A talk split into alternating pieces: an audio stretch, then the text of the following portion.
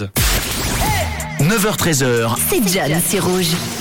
Jeudi 1er juin, aujourd'hui 1er juin 2023, c'est la fête au Justin, au Justine, journée mondiale également des parents aujourd'hui et du lait. Mais l'histoire qui nous intéresse ne concerne ni les parents ni le lait, mais plutôt un crapaud un peu foufou qui a cartonné il y a 18 ans.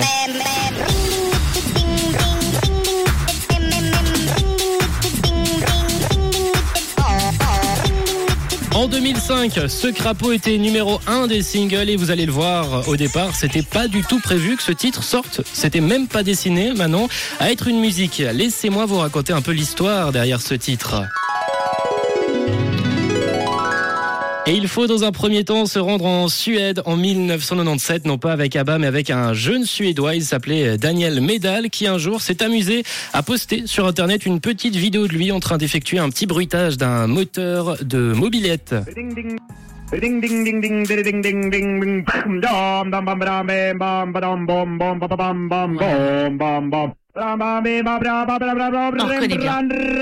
Bah pour l'instant, on pourrait tous le faire. Hein. Ouais. Surtout ça. Et ben cette petite vidéo fera son petit chemin. Les années passent, elle aura un petit succès. Quelques sites reprennent ce bruitage.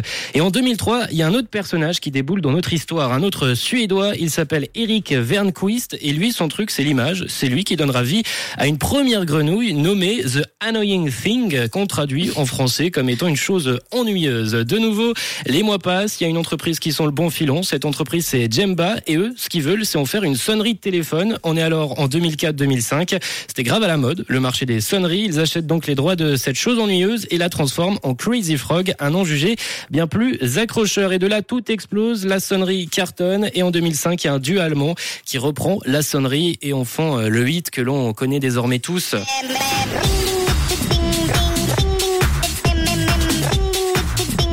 Un vrai carton, 3,4 milliards de vues à l'heure actuelle euh, sur YouTube, une certaine notoriété qui est encore euh, plus loin, d'autres produits autour de cette grenouille, plusieurs euh, albums, mais ce que je retiens, c'est qu'en 1997, Manon, un mec s'est enregistré à faire des bruits de mobilette pour se marrer et qu'en 2023, son bruitage associé à une grenouille nue cumule 3,4 milliards de vues. Ça fait pas mal de pactole, surtout pour les propriétaires du titre. Ils voient actuellement la vie en rose, un peu comme l'artiste qui arrive pour la suite. Voici Pink pour vous accompagner ce matin.